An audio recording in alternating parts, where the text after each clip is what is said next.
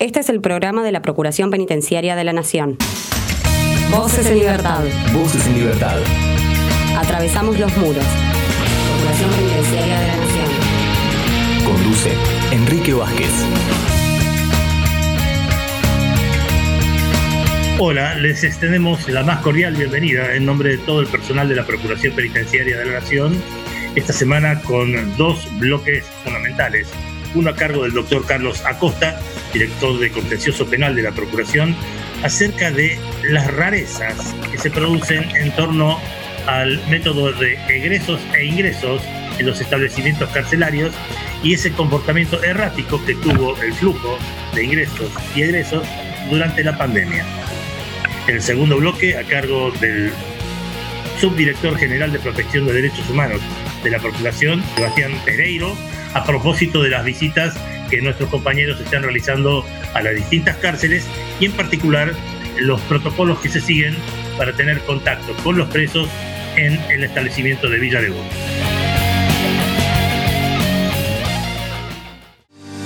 Desde la Procuración Penitenciaria de la Nación te damos consejos para prevenir la expansión de la pandemia coronavirus.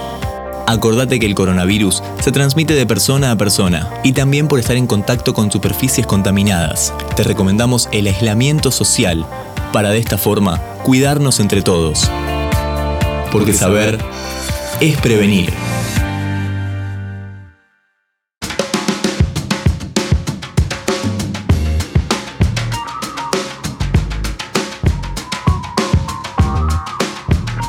Con Florencia Sosa tenemos el enorme placer, acostumbrado, a saludar y darle la más cordial bienvenida al doctor Carlos Acosta, director de Contencioso Penal de la Procuración Penitenciaria de la Nación, a propósito de los, ¿cómo llamarlo?, flujos o ciclos o mm, programas de entrada y salida de los establecimientos carcelarios desde el comienzo de la pandemia. Doctor Carlos Acosta, un enorme placer.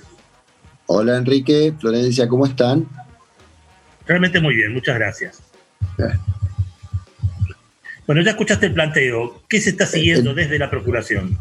Mira, han hecho, desde el observatorio, han hecho un trabajo muy sesudo y muy importante, eh, estudiando cómo es el flujo de, detenciones en los penales, que esto va este, teniendo una, una panorama, un panorama que nos ayuda a interpretar un poco este, qué está ocurriendo, qué fenómenos están ocurriendo en las cárceles.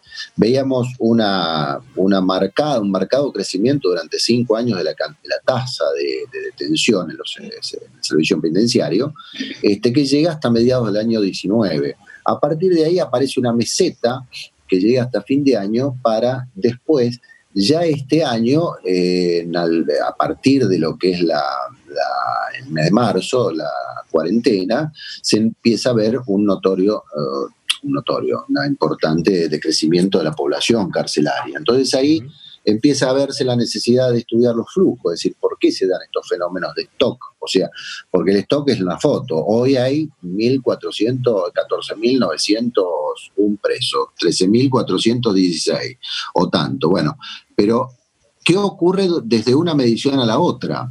Porque acá está lo que ingresa y lo que egresa, ¿no?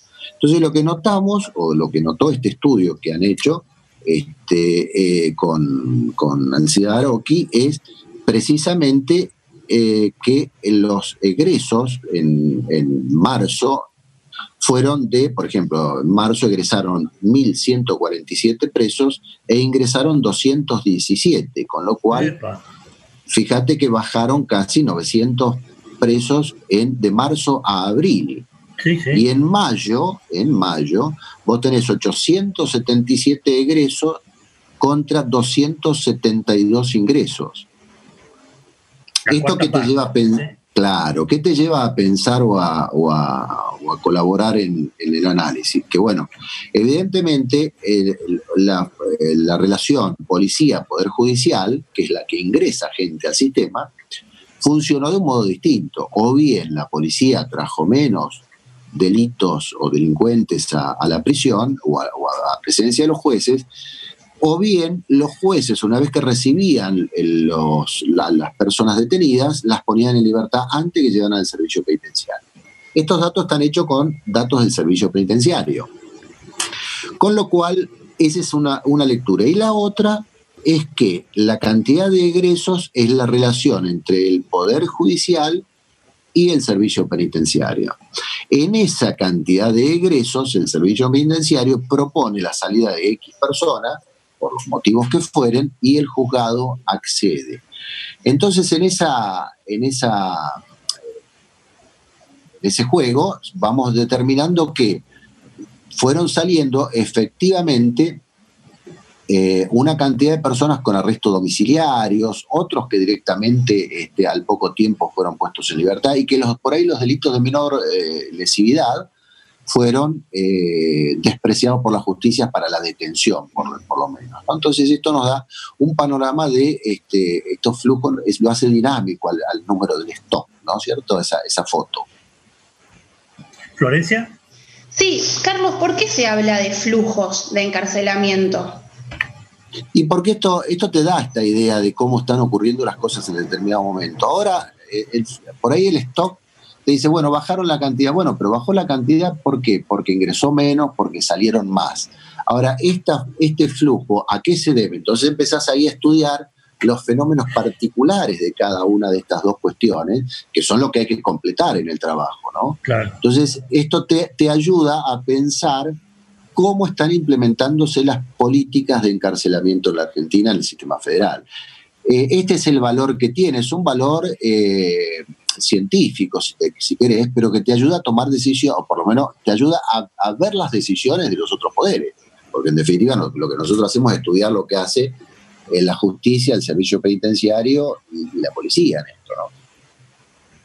Ese es el valor del flujo, digamos hace cinco años tenemos el programa en el aire, hace cinco años eh, me acercaron amablemente a la Procuración Penitenciaria y aprendí algo, que ustedes no preguntan qué delito se le imputa al preso, sino que protegen los derechos constitucionales de ese preso. En lo cual hay igualdad, ¿no? Claro, pero ahora estamos hablando de qué puede haber producido un mayor número de egresos que de ingresos cuando hasta hace un año la tendencia parecía ser la contraria. Puede ser que el tema de la cuarentena y el impedimento de tránsito en las fronteras, por ejemplo, por el delito de narcotráfico, las mulas, esté impactando en esto? Sin duda, sin duda que todo lo que, todos estos, estos fenómenos ocurren. Mira, hay mayor escarcelación de gente o, de externación de gente, primero porque hay un flujo constante que es la gente que mensualmente sale porque se le vencen las razones por las cuales está detenida. Claro, claro. O porque el juez le consiguió anticipadamente o porque se le venció la pena o... sí, sí, cumplió, listo. Lo que fuere. Entonces, en este, en, esta, en este clearing de ingresos y egresos, uno ve que los números son distintos ahora. ¿Cuál es la razón? Y es muy probable que durante la cuarentena dura no haya habido tantas detenciones. Hoy sabemos también que hay mucho efectivo policial determinado o designado para controles de la cuarentena, que por ahí no están abocados a la persecución del delito. Este tipo de decisiones de política criminal eh, por ahí impactan en la tasa de detenciones. Entonces, esta es una cuestión. ¿Hay más detenciones? No, evidentemente hay menos detenciones. Y es más, hay menos ingresos a los penales porque ahí los jueces ya atentos de los fenómenos que el coronavirus puede causar dentro de las, las prisiones y todo esto, delitos que considera que pueden este, seguir el curso sin la persona detenida, cosa que antes no hubieran hecho, ahora lo conceden, ¿no es cierto? no, lo, llegan a meter en el servicio, en la estadística del servicio, porque lo sacan antes. Todos estos son fenómenos importantes, pero lo que es cierto es decir, eso lo, de la frontera que vos ponés, yo te lo pongo acá adentro. Vos encontrás una cantidad de gente hoy dedicada al control del de, este, certificado de circulación. Y por ahí encontrás poco haciendo el rondín nocturno de prevención del delito, que es el que producía una alta tasa de detención. Entonces digo, estas son decisiones políticas coyunturales que van cambiando con el tiempo, pero dan esta dinámica que reflejan estos flujos. Licenciada Sosa. Sí, hace un minuto también, Carlos, habías mencionado esta cuestión de que se había dado un amesetamiento el año pasado. ¿Eso a qué se debía? Bueno, yo creo que había llegado un punto de inflexión en el, en el reclutamiento de gente, o sea, me parece que ya había, este, uno veía que eh, que los, que los sí, me parece que es un fenómeno que no sé si tiene una explicación que yo te pueda decir, mira, esta es la razón. Me parece que ha llegado un amesetamiento porque por ahí se aflojó los requisitos de la detención, o sea, para, se, agravaron los requisitos de la detención con alguna jurisprudencia, porque empezó a plantearse un poco más el nuevo Código de Procedimiento Penal, que implica alternativas a las prisiones. Este, esto puede haber sido un criterio de jueces que todavía no lo tenemos relevado, ¿no? Por eso, digamos, esto es embrionario, las conclusiones que tenemos. Y por otro, por una cuestión estacional también del delito, por ahí no creció en la misma magnitud que venía creciendo, o por lo menos o las fuerzas no salieron con la misma intensidad de reprimirlo. Esto, este, en fin, son las cuestiones que tenemos que ir agotando después de hacer un estudio monstruoso que hay que hacer con la casuística judicial, que no tenemos porque estos otros datos no tenemos acceso a la casuística judicial nosotros. Eh, hacemos gigantescos esfuerzos para lograr la información judicial, pero no la tenemos, ¿no es cierto? Que no tenemos una estadística que nos provea a nosotros y podamos comparar números. Así estamos. Ahora, Carlos Acosta, vos sos un intelectual, más allá de abogado, abogado de la matrícula, como dicen algunos. Este, eh, sos un intelectual, te conozco de antes de acercarme a la procuración. Sí esto casi, casi abonaría la teoría esa de que hay delincuentes porque hay, hay policías. Si desaparecen los policías, como vos decís, porque están vigilando los permisos de tránsito, no hay delito. Y claro, bueno, pero estos son los fenómenos que, que, ocurren, ¿no? O sea, porque vos fíjate que las políticas en general las políticas criminales de los, de los diversos gobiernos van variando en esto, es decir, bueno, yo no voy a perseguir tales delitos, voy a perseguir tales delitos sino otros, y este, este, estos cambios van produciendo efectivamente que vos tengas más o menos eh, encarcelados. Y además, criterios de detención, por ejemplo, si vos decís, yo quiero que todos los que tienen un arma vayan presos, bueno, estás llenando la cárcel con una, con una cantidad de gente. Ahora, si vos decís, no, la tenencia de arma como tal es un delito de peligro, yo no lo llevo a, ese, a esa persona si no hay otro, otro componente a detención. La droga. Este, bueno, yo quiero a todo el mundo de droga, que vinculado a la droga, preso, sea chico, mediano o grande. Entonces vos tenés una tasa de encarcelamiento que te crece, este, o te disminuye de acuerdo a esa política criminal, de acuerdo con lo que vos saques a la calle y que los eh, en general los, fiscales de cada jurisdicción van, manejando. La provincia de Buenos Aires tendrá un modo de afrontar el narcotráfico, el, narcomenudeo, distinto por ahí a otra jurisdicción. Y eso te da también la tasa de, delictuosidad. Como vos decís, digamos, no sé si es la causa que haya más o menos delito, pero digo, o se refleja o no se refleja el delito de acuerdo a cómo operen este, el encarcelamiento en este caso, ¿no? Queda un minuto y medio, licenciada Sosa. ¿Querés aprovecharlo? Sí, quería saber si, si es posible empezar a conversar entonces de alternativas al encierro, teniendo en cuenta, teniendo en cuenta que, ingresaron menos personas a las cárceles o que se dieron más prisiones domiciliarias por motivo de la pandemia. Sí, querida, ese, es el anhelo, ¿no? Nosotros entendemos, el nuevo código trae, este, que yo, varias alternativas antes de llegar a la prisión preventiva, pero muchas. ¿eh? Entonces, todas esas requieren voluntad, esfuerzo, porque este, también vos tenés que honrar la situación de la víctima, hay una serie de cosas que hay que tener en cuenta, pero el Estado tiene herramientas para ir satisfaciendo también la vinculación de la persona con el proceso y eventualmente con la condena o la absolución. Pero este, este sistema requiere de, este, de esfuerzo y de trabajo. Recién se va a empezar a implementar este, este, tiempo próximo este código. Se está implementando en algunas provincias del norte argentino. Por esto digo, pero esa es una buena técnica y lo que vos decís es lo que nosotros anhelamos. Fíjate que estamos enfrentándonos a una situación inédita, te la hago muy brevemente, que da para todo un capítulo esto, porque estamos, hemos recurrido a la Corte Interamericana ahora con medidas cautelares la, este, la semana pasada, al fin de la semana pasada, porque hay un tribunal oral de San Martín, el único tribunal del país que a la gente que tiene riesgo de COVID, que tiene asma, lo que fuere, este, que tienen presos, son presos de ellos, condenados por ellos, que hicieron? No tienen mejor idea de que mandarlos, piden el arresto domiciliario por su afección y ¿qué hacen? Los mandan a un buzón de 23 horas por día eh, de encarcelamiento unicelular para que no se contagien de, de COVID. O sea, la solución fue torturar a la gente. Y esto, te digo, fue revisado, fue consensuado por los tres jueces de ese tribunal. Eh, convalidado por una Cámara de Casación, una de las salas de la Cámara de Casación Penal. O sea, una cosa que es realmente escandalosa, escandalosa, medieval, y que sin embargo este, es un modo de este, atender la pandemia. Ellos colaboran con el servicio dándole una herramienta y bueno, yo a este tipo que está delicado de salud, yo se lo saco, se lo mando un buzón 23 horas por día. Y la gente, aún contra la voluntad de la gente, por supuesto, porque no quieren eso, ese tratamiento. Sin embargo, no les importa, y allá está. Pues digo, estamos en la Corte Interamericana para que te des cuenta de lo que implica los encarcelamientos absurdos que hay en la, en la Argentina. Yo no digo que, no estoy diciendo que esa gente, bueno, está bien, dale el arresto domiciliario. Si considera que no tiene que ser, estos son criterios judiciales. Ahora, lo que no podés hacer es torturarlo por eso, porque te pide un arresto domiciliario. Bueno, esto está ocurriendo hoy en la Argentina sin contención judicial dentro del país. Por lo cual te digo, fuimos al redactor de Naciones Unidas, pero aparte, contra la tortura, pero aparte este, medidas cautelares ante la Comisión Interamericana. Esto es reciente. Ayer vieron una notificación de que tomaron razón de la, de la demanda.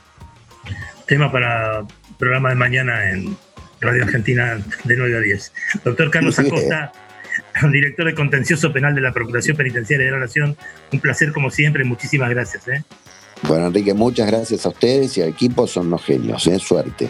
Muchas gracias. Muy buenas tardes. Chao, chao, chao. Buenas tardes.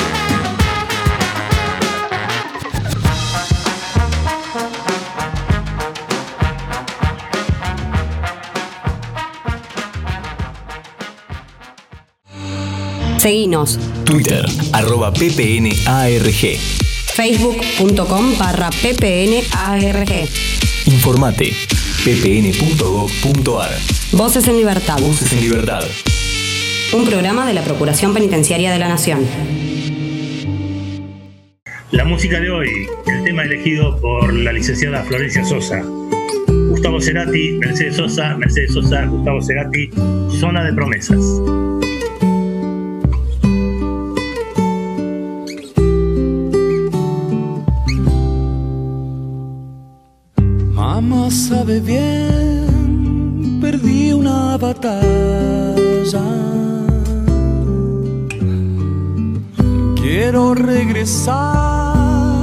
Solo a besarla.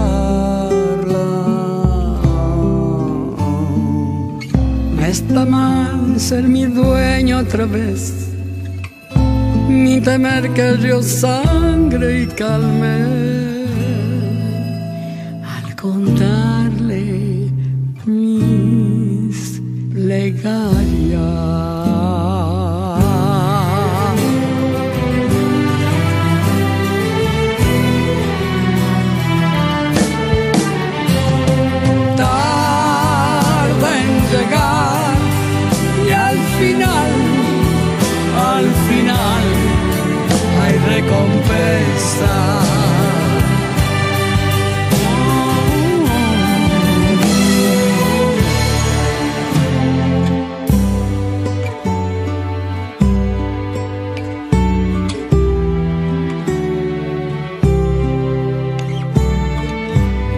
sabe bien, pequeña princesa.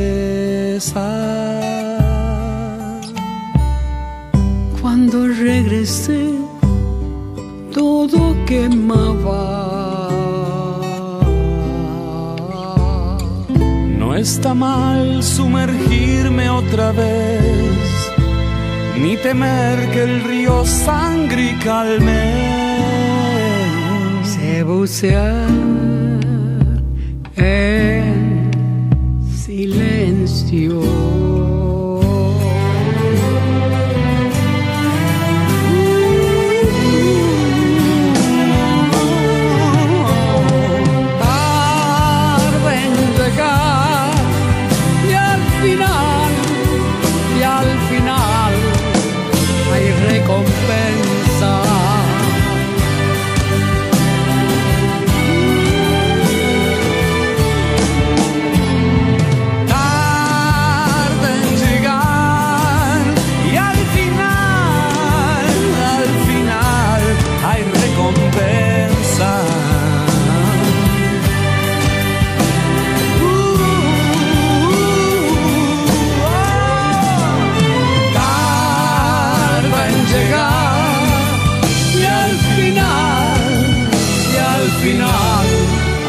Recompensa.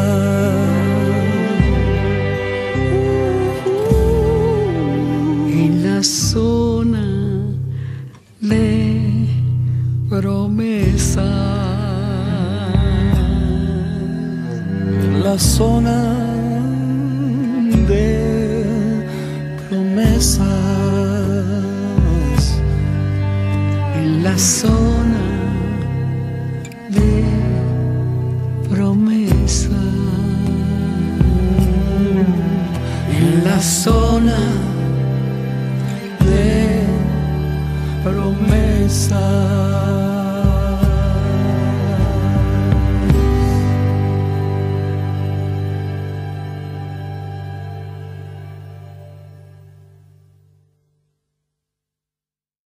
Denuncias al 0800 333 9736.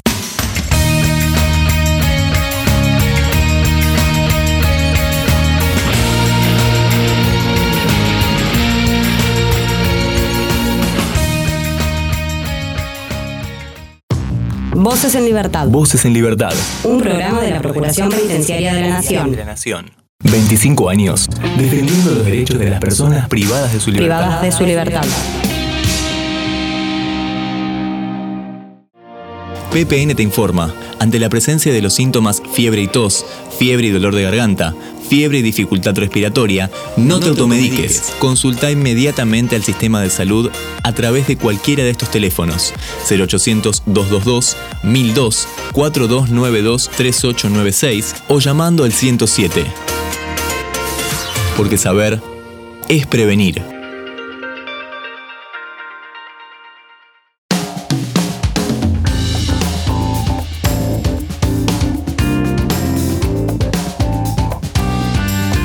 Nos preguntamos cómo será una visita de rutina de nuestros compañeros que suelen recorrer los establecimientos carcelarios en tiempos de extrema anormalidad como los que vivimos desde el mes de marzo acá en el extremo sur del continente americano. Le preguntamos al subdirector general de Protección de Derechos Humanos de la Procuración Penitenciaria de la Nación, Sebastián Pereiro, acerca de qué ocurre con estas visitas de rutina, cuáles tuvieron lugar, a cuáles concurrió él y qué testimonio nos puede brindar. Sebastián Pereiro, el gusto de saludarte, perdón por molestarte en tu domicilio y ya escuchaste todo el planteo. Hola Enrique, ¿cómo estás? Un gusto poder hablar con ustedes nuevamente. Muchas gracias. Eh, sí, es una situación compleja la que vivimos y más en la tarea que nos toca en la Procuración Penitenciaria de cómo continuar con las actividades en, en un contexto de, de pandemia y de cuarentena. Nada, siempre teniendo en cuenta que, que nuestra función es proteger los derechos humanos y que la visita o el ingreso a una unidad carcelaria eh, puede traer consecuencias no deseadas, como es la contagiar eh, a otras personas con COVID. Entonces tratamos de extremar la, las medidas al realizar este tipo de actividades. Pero las realizan, eso es lo que me sorprende.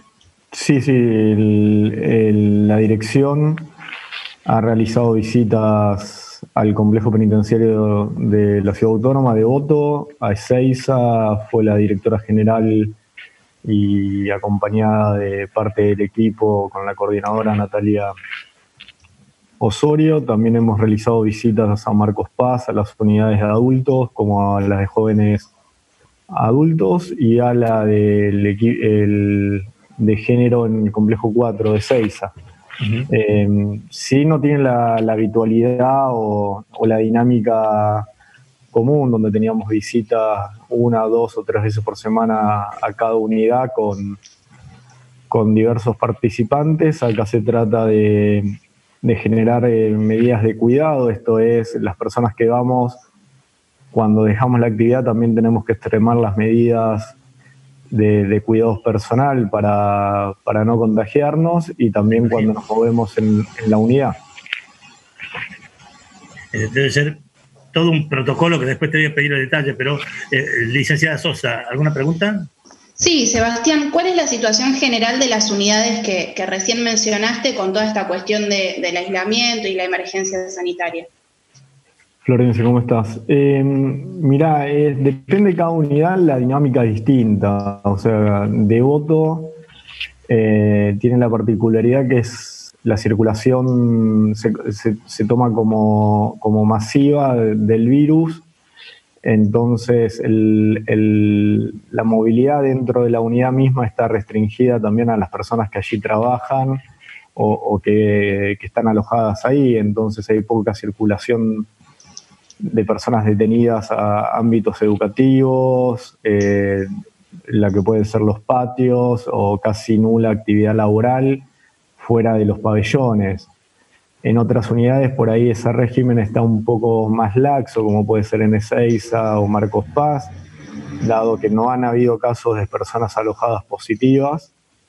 Eh, entonces pueden ir retomando algunas actividades, pero con, estos cuidados, que salen de a pocas personas. En Devoto cuando estuvimos salían de grupos de a 4 a 5 a los patios, sin contacto con otros pabellones. En, en Ezeiza o en Marcos Paz lo mismo. Y extremando las medidas de cuidado a las personas que ingresan por primera vez a esas unidades, o lo que se llaman los ingresos. Devoto por el momento no tiene ingresos desde, desde que estalló la pandemia. Eh, por eso también vio drásticamente reducida su población, que hoy debe rondar en 1.400 personas, cuando a fines de diciembre superaban las 1.900. Y el caso de Seis y Marcos Paz, que tienen sectores destinados al ingreso de personas, ya sea que fueran detenidas y es el primer ingreso a la unidad, o personas que tuvieron que, que egresar a centros hospitalarios y también se habilitaron pabellones para el reingreso a la unidad para, hacer la cuarentena de, 14 días. Sebastián, perdóname una pregunta privada o quizás hurgando en tu intimidad. Eh, ¿Vos vivís solo o tenés familia? No, no tengo familia. ¿Mujer y chicos? No, no, eh, con mi mujer vivo. Ah, eh, me sorprende, hay que ser muy valiente para meterse en una cárcel, después volver a una casa donde estás con personas queridas tuyas. Eh, ¿Cuál es el protocolo de eh, sanitario este, al que te ajustás para no tener contagios hacia afuera o hacia adentro? también depende de la unidad, ya te digo, con devoto uno extrema las medidas, trata de, higienizarse y cambiarse antes de ingresar al hogar, eh, se, lava la ropa, todo con las medidas que, que, se dispuso de la Procuración para evitar todo, todo posible contagio o ingreso. Pero ya te digo, las medidas que tomamos es a la inversa, es como nosotros no llevar el virus dentro de la unidad. También, la preocupación, la preocupación máxima. Entonces, ahí las unidades han dispuesto algunos protocolos de ingreso, como es pasar por cabinas satinizantes previo al ingreso, la limpieza de, ya sea de las botas, de la ropa, no ingresar con papeles, además del barbijo utilizar eh, eh, protectores eh, transparentes. tratamos de evitar lo máximo la, entrevista con las personas privadas de libertad en forma presencial, por eso hemos adoptado también videollamadas con distintas unidades para realizar entrevistas pero en caso de que sea necesario se trata de, extremar todo tipo de medidas, sin contacto físico, manteniendo al extremo la distancia, sin quitarnos, y las mismas las personas entrevistadas, los elementos de protección, no intercambiar papeles, no estamos ingresando a los pabellones tampoco por lo que eso genera y lo que podemos generar dentro de un pabellón donde se pueden agolpar distintas personas. Y a diferencia por ahí de cuando tomamos entrevistas normalmente, esto también demora eh, las actividades porque las personas son trasladadas de a uno, no, no comparten por ahí con cuando íbamos normalmente en un sector de espera eh, dos o tres personas. Así que allí también hay, hay cuidado. Pero ya te digo, temor a contagiarnos dentro de una cárcel no es mayor al que por ahí tenemos al realizar actividades cotidianas, como pueden ser ir a un supermercado o salir a hacer compras, eh, pero también con la responsabilidad eh, que somos pocas las personas que estamos habilitadas para ir a las unidades, de extremar los cuidados cuando realizamos ese tipo de actividades. En mi caso, por ejemplo, hacemos todos los pedidos online, no vamos ni mi esposa ni yo a ningún lado a comprar. Florencia. Sí, efectivamente, toda la cuestión de la pandemia ha modificado todas nuestras rutinas. Adentro de las cárceles también hay rutinas. Yo me estaba preguntando en qué estado se encuentran las clases y las jornadas laborales de las personas alojadas, por ahí especialmente en Devoto, que es la cárcel donde más recaudos se están tomando, como vos mencionabas. Mira, con respecto a las actividades educativas, la Procuración a través del área de educación está haciendo seguimientos, lo mismo que hemos realizado entrevistas, unas encuestas a las personas que llaman por teléfono para ver cómo han sido las medidas adoptadas por el servicio penitenciario y, los ejecutivos, distintos ejecutivos que tienen la responsabilidad de brindar educación en contexto de encierro. Y ahí la situación es, diferente según la unidad. Hay unidades que han sostenido la educación a distancia a través de de cuadernillos que entregaron a las personas detenidas, pero no hemos detectado por ahí clases tutoriales como sucede en el medio libre. En el caso de la UBA, las actividades del CUT y los otros centros universitarios están suspendidas, por lo que la UBA ha solicitado que mantengan la condición de alumno regular a pesar de que no han podido continuar con sus estudios, pero tanto educación, trabajo, eh, las actividades son mínimas actividades laborales que se mantengan, la mayoría son o que se puedan hacer dentro de los pabellones o que, que tienen que ver con limpieza, mantenimiento o en algunos casos eh, la sección de cocina, eh, pero no, no, hay una normalidad como, como la afuera donde se, se han dispuesto protocolos y se han mantenido la totalidad o la gran mayoría de las actividades. Lo mismo sucede con visitas, las visitas están totalmente suspendidas, solo se permiten el, ingreso de mercadería, alimentos, elementos de higiene a las distintas unidades que en un principio eso estaba suspendido y después lo novedoso que aplicó el, el servicio penitenciario de videollamadas que surge también a intervención de la Procuración solicitando la utilización de de nuevas tecnologías como pueden ser celulares, videollamadas para suplir la, las visitas presenciales y la poca capacidad que tienen los teléfonos, las personas de comunicarse con teléfonos, más que nada por el, por el hecho de acceder a tarjetas telefónicas, que, es complejo en este contexto. Sebastián Pereiro, en cuanto al trato del servicio penitenciario hacia los presos, ¿hay alguna denuncia de que se haya agravado o se mantiene en los términos habituales? ¿Ha mejorado? depende de cada unidad. Eh, la Procuración ha seguido recibiendo denuncias por malos tratos físicos, se han realizado denuncias penales, informes con reserva de identidad, eh, pero no te puedo decir que hay, hay algo que, que llame la atención. Sí lo que hay es como un compromiso grande tanto del personal penitenciario como de las personas alojadas para, mantener estas cuestiones de, protección y de prevención ante el COVID. Eh, y, hay reclamo también de ambas partes para, conseguir los elementos y los medios para que así sea. Uno va por las unidades y todo el tiempo están limpiando, el personal penitenciario se maneja con tapabocas o barbijo, lo mismo que las personas alojadas pero no te puedo decir que si el trato ha variado o no.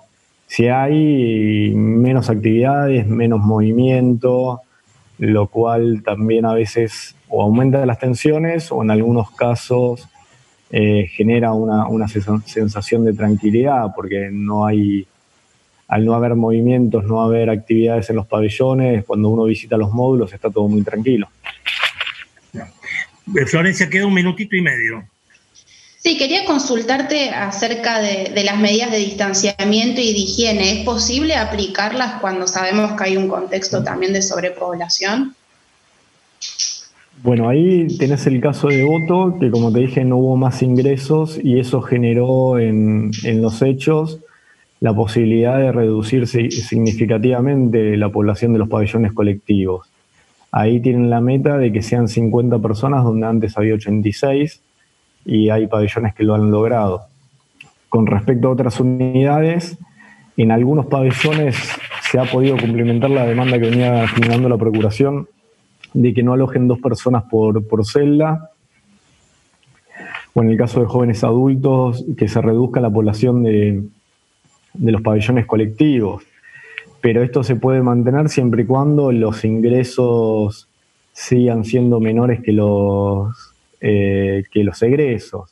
Ha habido reducción tanto en Marcos Paz como en Ezeiza, pero todavía no es significativo. Ezeiza todavía sigue funcionando sobre la, la capacidad denunciada.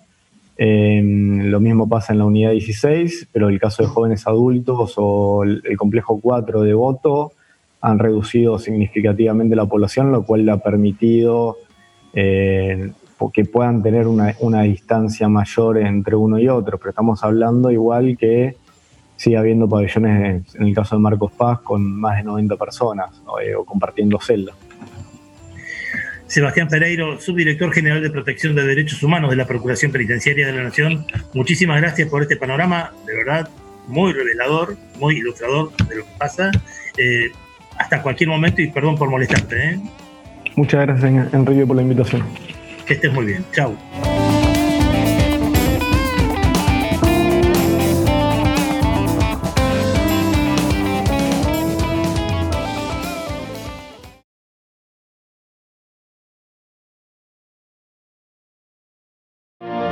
Desde la Procuración Penitenciaria de la Nación te damos algunos consejos para prevenir el coronavirus.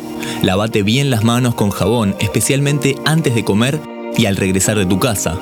Estornudado tosé siempre con el pliegue del codo. Usa un pañuelo, tiralo en el tacho y lavate las manos inmediatamente. Evita el contacto con personas con síntomas respiratorios. No compartas vasos, botellas, mate o elementos personales. Ventila los ambientes y desinfecta las superficies y objetos que se usan con frecuencia.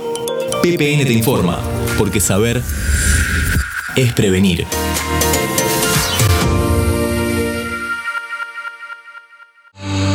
Seguinos. Twitter, arroba ppnarg. Facebook.com barra ppnarg. Informate, ppn.gov.ar. Voces en Libertad. Voces en Libertad. Un programa de la Procuración Penitenciaria de la Nación. Síntesis de la semana. Noticias en un minuto.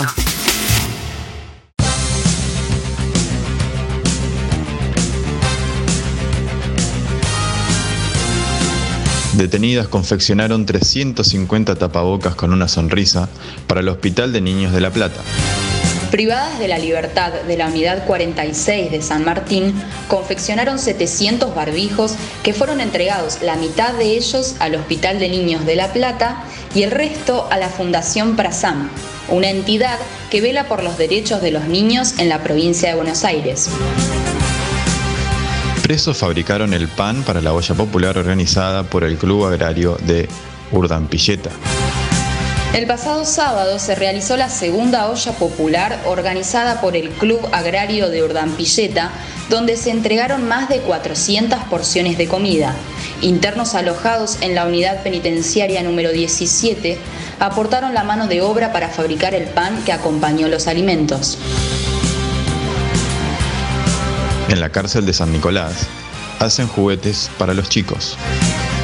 De lunes a viernes, de 8 a 11 horas, las personas privadas de su libertad arman aviones, juegos de tatetí, alcancías con formas de chanchitos y atrapasueños. Todos los objetos son confeccionados con goma eva, madera y papel crepé. Además, se utilizan cajas de cartón, lanas y botellas de plástico recicladas. Rawson, iniciativa de procesamiento pesquero con internos de la Unidad 6. Autoridades locales recorrieron junto al director del Instituto de Seguridad y Resocialización Unidad 6 la planta de procesamiento de productos de mar montada en el lugar. Allí evaluaron la ejecución de proyectos para reforzar el proceso de enseñanza laboral de los detenidos allí alojados.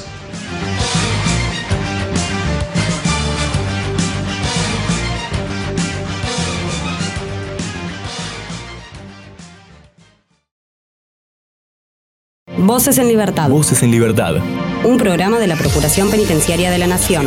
25 años. 25 años. Defendiendo los derechos de las personas privadas de su libertad. Privadas de su libertad. Entramos en la segunda mitad del año, se fue junio y nos dejó mucha información que vamos a repasar en este panorama informativo. Vamos a empezar hablando de una serie de encuentros virtuales entre integrantes de la Procuración Penitenciaria y referentes de la Fundación Wikimedia en Argentina. El objetivo fue conocer los distintos proyectos de la Fundación y establecer lazos colaborativos entre ambas instituciones. De ese encuentro participaron 31 miembros de la Procuración y la capacitación se enfocó en el funcionamiento de la enciclopedia colaborativa Wikipedia y en la edición y creación de artículos con una perspectiva de derechos humanos. De esos encuentros vino a hablar el doctor Alberto Volpi, director del área de prevención de la tortura, diálogo y gestión colaborativa de la Procuración Penitenciaria, y Rocío Mateos, agente de dicha dirección. Esto es lo que nos contaban. La, Fundación Wikimedia es, digamos, la, rama argentina, pero también latinoamericana de, una movida internacional que es eh, lo wiki o no sé cómo llamarlo, que digamos tiene algo muy conocido que es la Wikipedia, que es su enciclopedia global, digamos, tiene una versión por cada idioma, este, y luego tiene otras cosas que se inspiran en la colaboración. Ese es el espíritu, la colaboración de todos con una obra común. Es decir, eh, un individualismo no egoísta sería, si querés que lo, lo, resuma mucho. Este, bueno, y ellos tienen entonces estos talleres este, que son digamos, para difundir la metodología y la herramienta Wikipedia en distintos tipos de comunidades. Rocío hizo una experiencia de esto por su cuenta, porque es una persona muy inquieta y muy estudiosa. A través de, participar de un evento sobre género que trabajamos con dos chicas de, Wikimedia Argentina, gracias también a ONU Mujeres, que fue la que nos hizo el contacto para poder llegar ahí. Trabajamos con Luisina Ferrante, que se encarga de educación y derechos humanos, y con Constanza Verón, que se encarga de comunidades. Ellas dos eh, son las que llevaron adelante la capacitación. Hicimos eh, con gran parte de la procuración, porque tuvimos referentes de diferentes áreas, del observatorio, de género, de prensa, institucionales, el programa Marcos de Paz, por supuesto, que fue un poco el que coordinó ese evento, y también del área de relaciones internacionales, y sobre todo algo muy interesante que antes no habíamos tenido era la participación de los, los delegados regionales fue un evento para nosotros particular porque nunca antes podíamos, pudimos trabajar con ellos de esta manera. El taller que hicimos fue sobre edición eh, de, de Wikipedia de Derechos Humanos y prevención de la violencia en contextos de encierro. Pasaba Rocío Mateos y el director Alberto Volpi, director de Prevención de la Tortura, Diálogo y Gestión Colaborativa de la Procuración Penitenciaria de la Nación. Y nos vamos al 11 de junio porque la Procuración realizó un monitoreo de la rutina en la alcaidía número 12 de Capital Federal con el objetivo de relevar las condiciones de detención y las medidas sanitarias adoptadas debido a la pandemia del COVID-19. Al respecto de esta cuestión hablamos con el doctor Esteban Feinberg, jefe del área de centros no penitenciarios de la Procuración Penitenciaria de la Nación. Esto es lo que nos contaba. Te cuento un poco cómo es el panorama. Hoy hay, este, hay alcaldías que están encargadas de, recibir a la población que comete delitos, ¿no es cierto? Estas alcaldías que antes eran de tránsito, hoy están en una situación bastante apremiante en cuanto a que hoy en las alcaldías de la Ciudad de Buenos Aires, que hay 15 alcaldías que están funcionando como alcaldías propiamente dichas, hay 190 detenidos.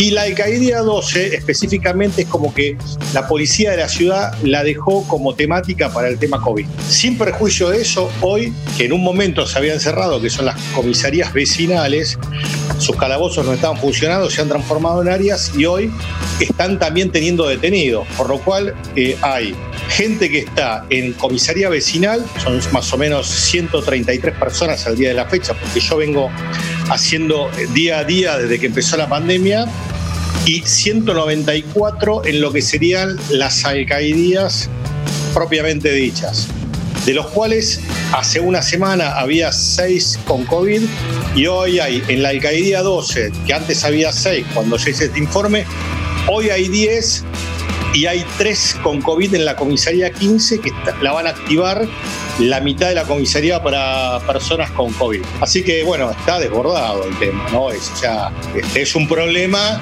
que bueno, que está meritando un tema de una, de una recomendación. Yo justo hablé con, con Ariel Cejas, que es el adjunto, procurador adjunto, y que bueno, estamos trabajando en una recomendación en función del día a día y de la cantidad de, de, crecimiento que hay, de gente detenida que está detenida a, a disposición de los juzgados nacionales, que son prisiones preventivas, y hay condenas. Y hoy hay condenados que están cumpliendo la pena completa, que son delitos de fragancia, prácticamente en una alcaldía de la ciudad, lo cual es, es llamativo y es preocupante. Pero bueno, todo se debe a la pandemia, ¿no? La pandemia ha modificado todo el escenario.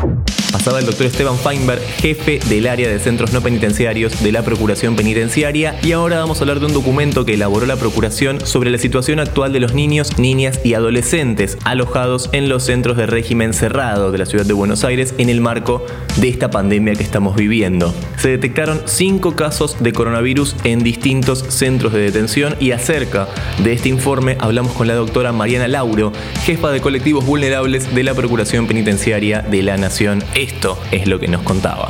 Desde los equipos de la Procuración estamos intentando relevar la situación de las cárceles y en este caso de los dispositivos para adolescentes de manera remota, ¿no? Eh, un poco utilizando el principio de, no dañar, digamos, de, no meternos en estos lugares como teniendo en consideración que podemos ser agentes transmisores del virus y perjudicar así a la población que está alojada. Eh, así que lo que hacemos fundamentalmente es requerir información de cómo se están preparando en este caso o cómo están preparados los dispositivos si es que surge algún caso de COVID positivo. Eh, nosotros tuvimos una noticia de un chico dio positivo en el CAD, que es el Centro de Admisión y Derivación, que es donde los adolescentes pasan sus primeras horas, digamos, hasta que son derivados, sea algún dispositivo cerrado o a su casa o alguna comunidad terapéutica. Em, según nos informaron las autoridades, este chico ingresó y le hicieron el examen de COVID porque había sido derivado a una comunidad terapéutica y ahí es que le da positivo. Era un chico asintomático de 17 años. Em, ahí lo que hicieron fue, bueno, derivarlo a él al Hospital Álvarez, que es el que correspondía en la jurisdicción, eh, cerrar el centro de admisión y derivación y eh, realojar a los dos chicos que había en el centro y mm, poner en aislamiento a todo el personal que había estado ahí. Eh, y está funcionando como centro de admisión y derivación la residencia Juana Zurduy, que es una residencia para mujeres que estaba desocupada en ese momento. Así que bueno, ahí el centro lo, lo desinfectaron y bueno, realizaron todas las medidas protocolares para dejarlo en condiciones eventualmente para volver a utilizarlo.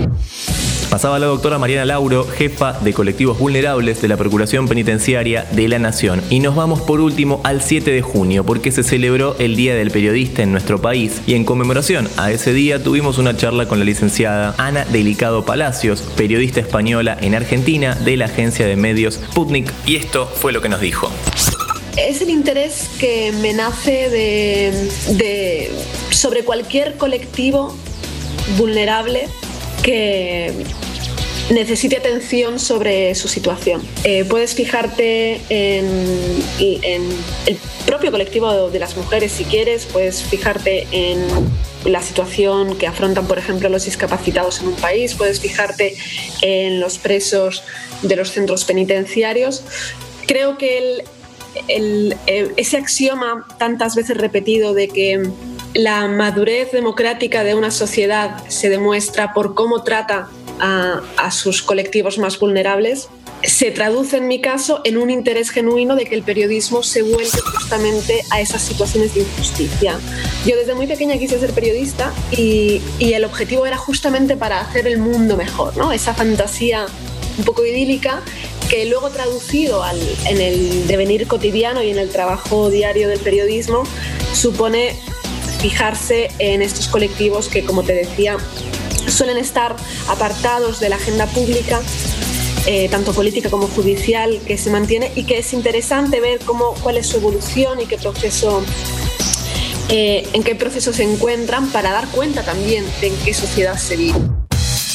Pasaba la licenciada Ana Delicado Palacios, periodista española en Argentina, conmemorando el Día del Periodista. Y por supuesto que durante junio pasaron muchas cosas más y vos podés encontrar todo en www.ppn.gov.ar o en radio.ppn.gov.ar. Nos encontramos en el siguiente panorama informativo. Volvé a escuchar este u otro programa a través de la web oficial radio.ppn.gov.ar radio.ppn.gov.ar Voces en Libertad. Cuarta temporada. El DJ Sebastián Villarreal, emocionado por el fallecimiento de Rosario Blefari, propuso Estaciones. Por la costumbre de verte, me empezó a gustar tu suerte y tu vida. Demasiado cerca de la mía. Decímelo otra vez, no entendí nada. Me distraen sin remedio tus labios que se abren y se cierran y se abren y no hay nada más.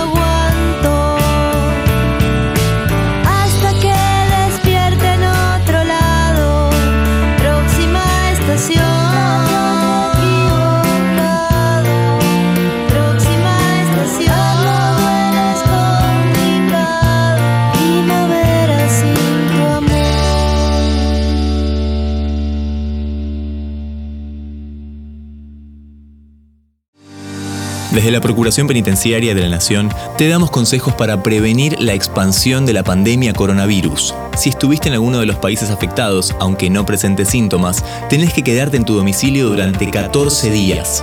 Para más información, ingresa a argentina.gov.ar barra salud barra coronavirus. PPN te informa, porque saber es prevenir. Esto fue Voces en Libertad. Voces en Libertad. Un espacio para escuchar y conocer desde otro ángulo el sistema. Seguimos en arroba ppnarg y www.ppn.gov.ar.